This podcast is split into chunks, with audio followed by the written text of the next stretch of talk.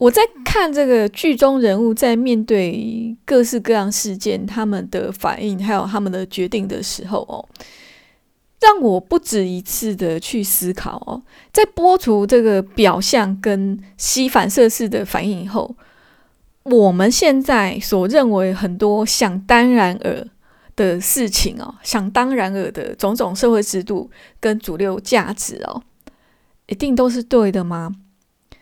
有没有可能几十年后、十年后、二十年后、五十年后、一百年后，我们再看我们现在的很多想法跟价值观，也会觉得这是落后的、不合人性的？Hello，我是平安，欢迎收听莉莉安的心灵食堂。欢迎收听莉莉安的心灵食堂第五十七集的节目。今天想跟大家分享一部美剧，叫《狄金生》。狄金生呢是在讲美国知名女诗人 Emily Dickinson 的故事哦。Emily Dickinson 她是在一八三零年在美国麻州的 Amherst 这个地方出生的，那距离现在将近两百年哦。她是一个类似像反骨这样子死后才出名的创作者哦。她在世的时候发表的作品很少哦。我在网络上查资料，有的说七首诗，有的说十首诗，那反正就是数量非常少，就是公开发表的作品非常的少哦。而且他这些很少的数量的诗，大部分都是他身边的人帮他发表，那有些还是用匿名的方式哦。他过世以后，他的一千七百多首作品才慢慢被人家知道哦。美国文学史上把 Emily Dickinson 誉为是仅次于惠特曼的第二重要诗人哦。Emily Dickinson，她在过世以前，其实有交代她的妹妹 Lavinia 要把她的作品全部把它烧掉哦。可是 Lavinia 在读过这些作品之后，舍不得哦，在跟他们的嫂嫂哈素啊，但素同时也是 Emily 她很亲密的伴侣哦。这个我后面会提到哦。在跟他们的嫂嫂素讨论过之后呢？就决定把这些作品发表，还好他们决定把这些作品留下来哈，我们现在才有办法看到这些作品哦，真的是非常非常美丽，然后又非常动人哦。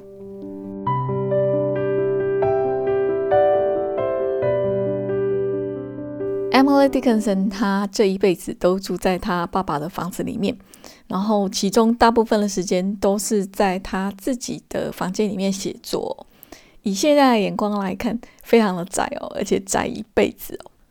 这样子的窄法哦，其实以我们的眼光来看哦，都算是很特别的哦。更何况他是十九世纪的人哦，那个时候没有电脑，当然也没有网络哦。女性没有选举权，也不能上大学哦。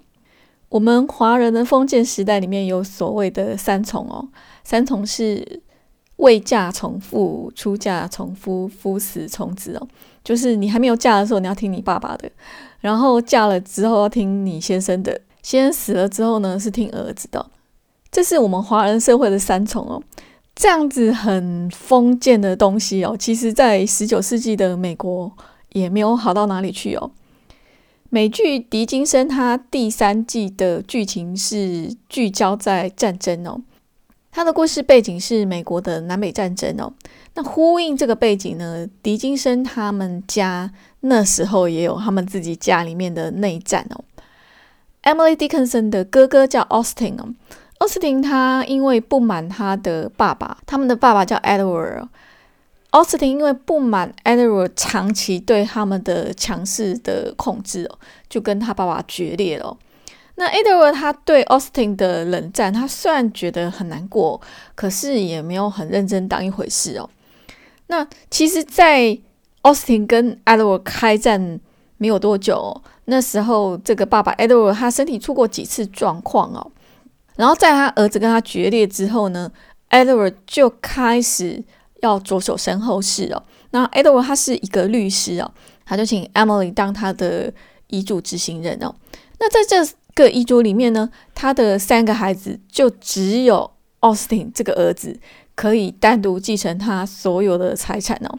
那 Emily 跟 Lavinia 在他过世后，如果还没有结婚的话，那么奥斯汀就是她们姐妹两个人的监护人哦。可是如果奥斯汀过世，然后呃姐妹两个人也还没有结婚，然后也还在的话，那么就由奥斯汀的儿子继承奥斯汀所有的财产跟权利，包括呢也要继续担任 Emily 跟 Lavinia 这两个对他来讲是姑姑哈，这两个姑姑的监护人哦。以我们现在的眼光来看这份遗嘱哦，这个遗嘱是扯到不行哦。可是真正让人家觉得扯的部分，不是在财产分配的部分哦。因为其实说真的，台湾哦，台湾其实父权影响力还蛮大哦。在台湾，如果是父祖辈的遗产，如果只留给男丁哦，其实到现在来讲都不算是太稀罕的事情哦。诶，如果这份遗嘱它扯在哪里？它扯在说。女性竟然没有她自己独立的人格，必须附庸在男性之下哦。Emily 对她父亲的这份遗嘱觉得非常的愤怒哦，可是她的父亲却觉得本来就应该这样子啊，就很自然的，好像说啊，就像太阳就是就是从东边升起一样哈，本来就是应该这样子啊。其实，在十九世纪的时代背景底下哦，Emily 她的父亲的反应其实没有很奇怪哦。可是看到这份遗嘱泯灭掉个人主体性的 Emily，然后甚至因为这个原因去跟父亲抗争的 Emily，她才是一个很奇怪的人哦，在那个时代来讲是一个很奇怪的人哦。Emily 的父亲 Edward 呢，他是十九世纪的标准式神哦，他在家里面是家里面的国王哦，从他的妻子到三个小孩都必须完全接受他的统治哦。那对外呢，也希望透过从政啊，参与公共事务啊，想要获取更多的名声，希望他个人的名字可以名扬后世哦。Emily 的哥哥 Austin 表面上是父权结构下的获益者哦，拥有这个还算优渥的家庭里面所有的资源跟特权哦。可是事实上，在这个结构底下，Austin 的受害程度并不亚于他的两个妹妹哦。Austin 他渴望属于他自己的自我实现哦，可是却被他的父亲哦，这个更大的一个权利哦，更大的父权紧紧的控制着，让他没有办法伸展哦。美剧《狄金森》它第一季的剧情呢，就是聚焦在 Emily Dickinson 她的日常生活，Emily 跟她的家人朋友们，他们平常是过什么样的日子？其实，在十九世纪那个时候，吼。还不流行做自己哦，女性更是不可能哦。可是 Emily 就是用她奔放的想象力，而且她非常的不在意主流价值观哦，她很独特的去活出她的自己哦。那跟 Emily 亲近的几个女性家人哦，像她的妈妈、她的妹妹，那还有她的密友数哦，这个我待会会讲哦。跟 Emily 亲近的几位女性家人哦，看起来虽然是。呃，顺服这个父权的体制哦，可是实际上他们也在这个体制下，用他们自己的方式挣扎着在寻求他们的自我实现哦。首先是 Emily 的妈妈哦，Emily 的妈妈她是传统妇女哦。狄金森第一季第一集一开始哦，就是等于这部美剧的一开始哦，就是 Emily 的妈妈强迫 Emily 去相亲哦。然后她就是一直很积极的找很多男人哦，那想办法要把 Emily 加入去哦。可是 Emily 她拒绝婚姻，她就只想要好好写作而已哦。那母女两个人就有了很多的正面冲突哦。Emily 的妈妈觉得家事呢是一个女性必须要专精的专业哦，她把它当成一个专业哦。然后她很自豪的说，她自己是新英格兰州最贤惠、最会省钱的家事达人哦。她对自己要求很高。然后也要求她的两个女儿要跟她一样哦。后来，Emily 的爸爸为家里面请了一位女佣哦。那为了这件事情，Emily 的妈妈就非常非常不高兴哦。然后女佣请了之后呢，她还是什么家事都自己做。然后结果就让那个花钱请来的女佣没有事情可以做。就表面上看起来，Emily 妈妈是很顺服体制的标准妇女哦。可是我觉得。她只是在她长久习以为常的，她认为是天经地义的价值观里面去寻找她自己的自我实现哦。那只是说，在父权的价值观里面哦，一个女性，无论你多么的努力跟多么的顺从哦，都不见得可以获得想要的成长或是想要的那种成就感哦。因为在这个架构里面，女性的价值是由男性决定的。Emily 的妈妈呢，她努力到不能再努力哦，那努力到说想要，甚至想要把两个女儿都把她雕成她认定的成功女性哦，但是她还是没有得到对她来讲像天一样的丈夫哦。给他尊重跟疼惜哦，然后之后有几集哦，他有小小的整了一下他的先生哦，从这些就可以看得出来哦，他本来是非常非常努力想要当一个好女人，非常非常努力的想要去取悦他先生，可是这个被浇熄的这个热忱是怎么化成失望跟愤怒，然后反扑在她自己的丈夫身上啊？接下来我们来聊 Emily 的妹妹 Lavinia。拉维尼亚在狄金森这一部美剧前面好几集里面呢，是一个呃有点好笑的人哦。她很迫切的想要结婚，然后当这个制度底下的好女人哦。可是因为姐姐还没有嫁哦，可是他们家的家人也没有觉得说有必要那么早就帮她找对象哦。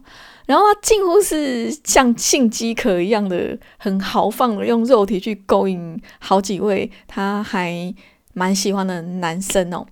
可是，就一而再、再而三，就遇到一些只想来玩的男生哦，甚至还遇到渣男哦，把他满满爱心、他自己画的那个全裸的自画像哦，这个渣男就把这个自画像在他们共同的朋友圈里面公开哦，真的很渣哦。后来南北战争爆发前哦，那在他们的生活圈里面，到处都是很激昂、很激烈的政治力讨论哦。拉维尼亚跟他的家人是很坚定的站在废奴这一边哦。然后在这段时期呢，拉维尼亚他很关心种族议题，同时呢，他也开始留意性别议题哦。然后加上说，他不知不觉潜移默化被他的姐姐 Emily 的影响越来越深哦。他不知不觉越来越崇拜他姐姐哦。那原本他是非常非常服从这个父权体系价值的。后来，他真正被他喜欢的对象求婚的时候呢，他却开始犹豫了。他一直不断的跟这个求婚对象确认说，结婚以后他还能不能做他自己。好，接下来我们再来聊树哦。树呢，他是 Emily 的同性伴侣哦。那两个人在身体跟心灵上都有很深入的交流。在《狄金森》这部美剧里面呢。素跟 Emily 两个人就有很多很露骨的情欲的演出哦。那素后来迫于经济上的现实，就嫁给 Emily 的哥哥 Austin 哦。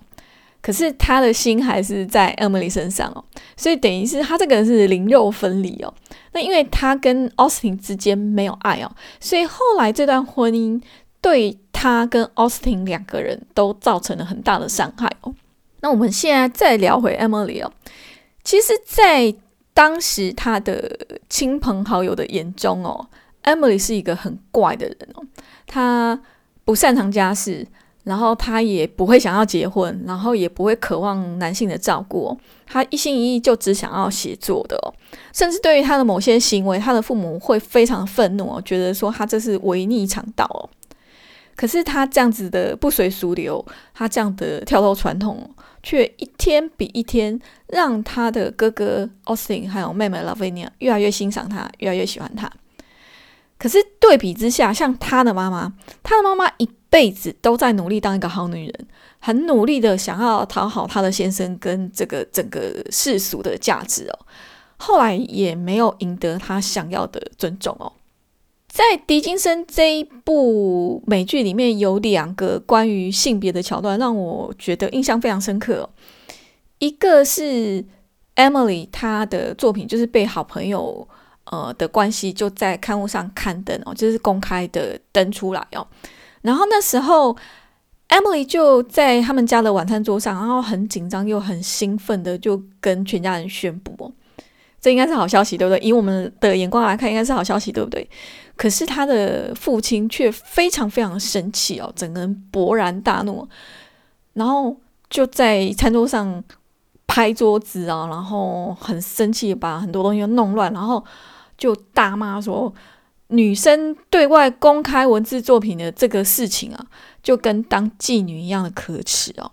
好，这是其中一个桥段。那另外一个跟性别有关系的桥段是，呃，就是因为那个 Emily 的爸爸他从政嘛，然后后来又因为发生战争，所以其实关于政治的讨论在《狄金森》这一部的剧情里面常会出现哦。那有一次就是呃，Emily 他们家有客人来哦，然后。来来找他的父亲的时候呢，看到他的母亲在跟他父亲在讲话，就误以为 Emily 的母亲是在跟他的先生讨论国家政治哦。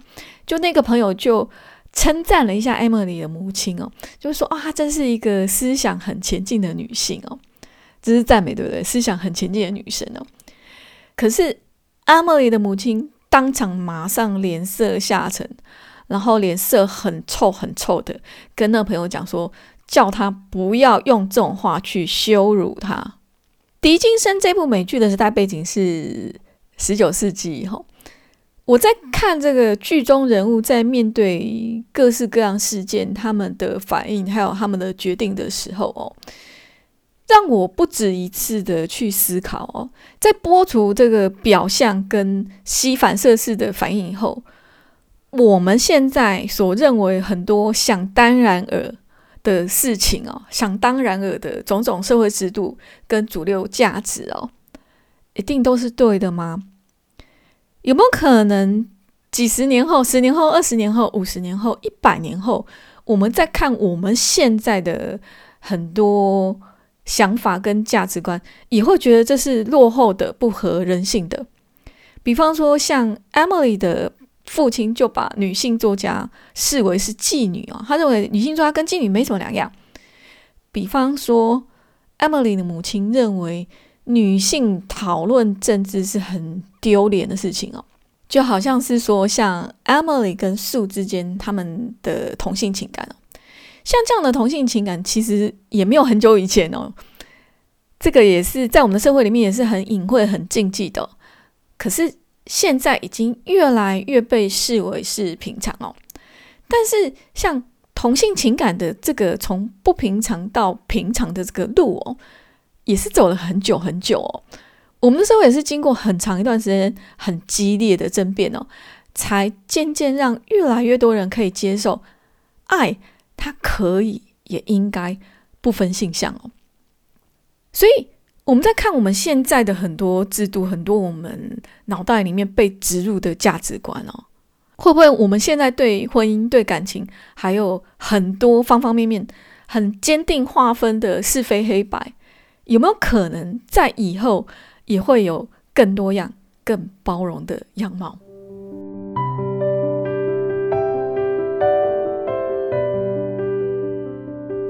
接下来我要聊一下关于创作跟名声哦。《狄金森》这部美剧的第二季聚焦在创作跟名声哦。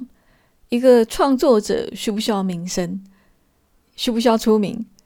出名对一个创作者的影响是好还是不好呢？第二季的剧情呢，就是由素把 Emily 介绍给一个报社的编辑开始哦。那这个编辑呢，很欣赏 Emily 的作品。打算有计划的去刊出他的这写的这些诗哦，可是因为这件事情，Emily 却迷惑了。那甚至因为这件事情开始情绪起伏很大，然后开始写不出东西来哦。在现在哦，我们的自媒体跟个人品牌很发达哦，那怎么样得到更多的注意，然后怎么样让流量跟关注哦，读者的关注、听众的关注、你受众的关注？把它变成实质的经济利益哦，其实是很多很多创作者关心的主题哦。我自己也是一个在网络上发表作品的一个小小的作者。我在看第二季的剧情里面，让我非常非常有感觉哦。我很喜欢这个第二季第四集里面的剧情哦。那时候，Emily 她整个人觉得很迷失，然后失去写作灵感了。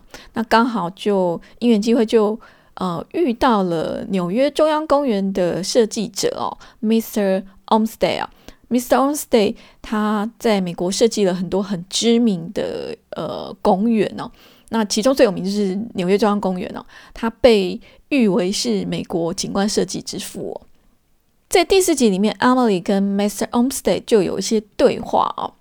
那我举下面几段对话给大家听哦。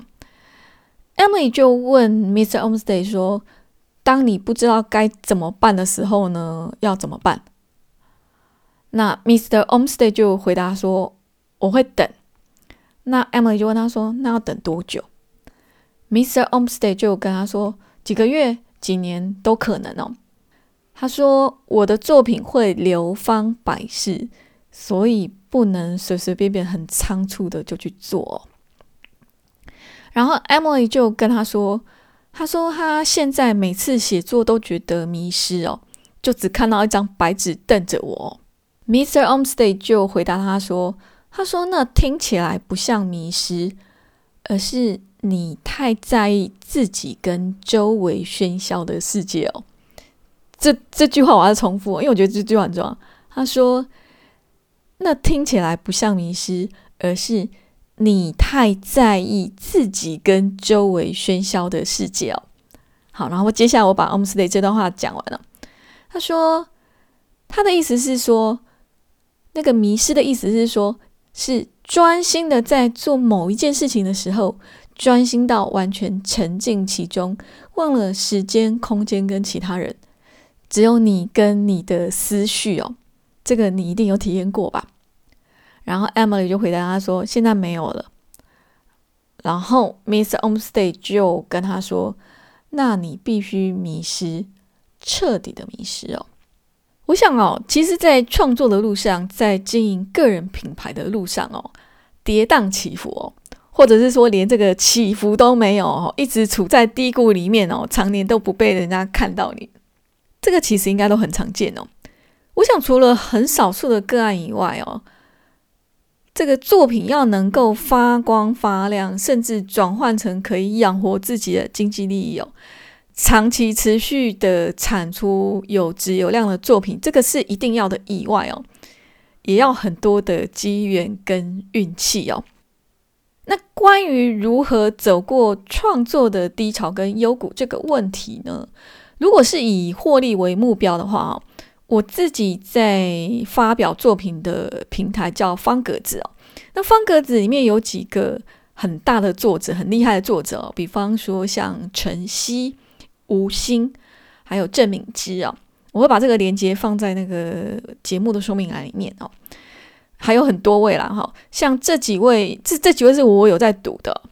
像这几位大作者他们的文章，我觉得他们提供的建议都很实用哦。那我自己呢，只是一个网络上的小小作者哦。说真的，我真的没有办法提供什么很实用建议，我只能很不接地气的建议作者哦。要问问你自己。你创作的初衷是什么？在众生喧哗、不知道什么时候才能让自己被看见的茫茫网海里面，你有没有足够的热情跟爱，可以长期燃烧？我自己偶尔也会因为流量数字啊，有时候也会一下高兴，有时候会很低潮。那有时候会觉得说啊，怎么很多作者都写的好好，哦而且那些作者很多啊，然后怎么办？我觉得。自己的作品自惭形秽，就很想丢键盘不写了。可是我还是持续写下来哦。那让我继续写下来的原因哦，是因为这是我自己很个人原因哦，是因为对我来说，阅读跟书写是我生命里面的必须哦。我从四字以后，在生命里面有遇过几次低潮哦。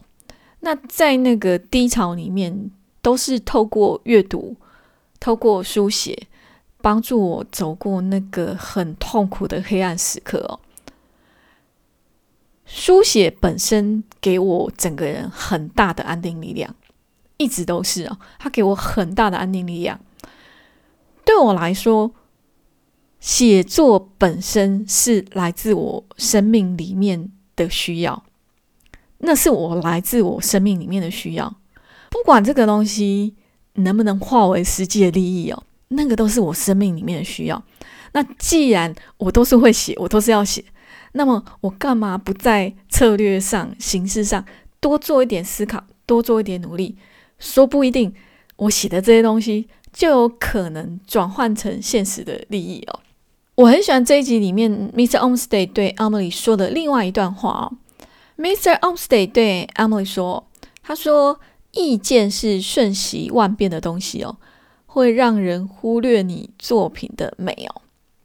然后还有，他说，读者不重要，珍贵的是作品本身哦，而非他所受到的称赞哦。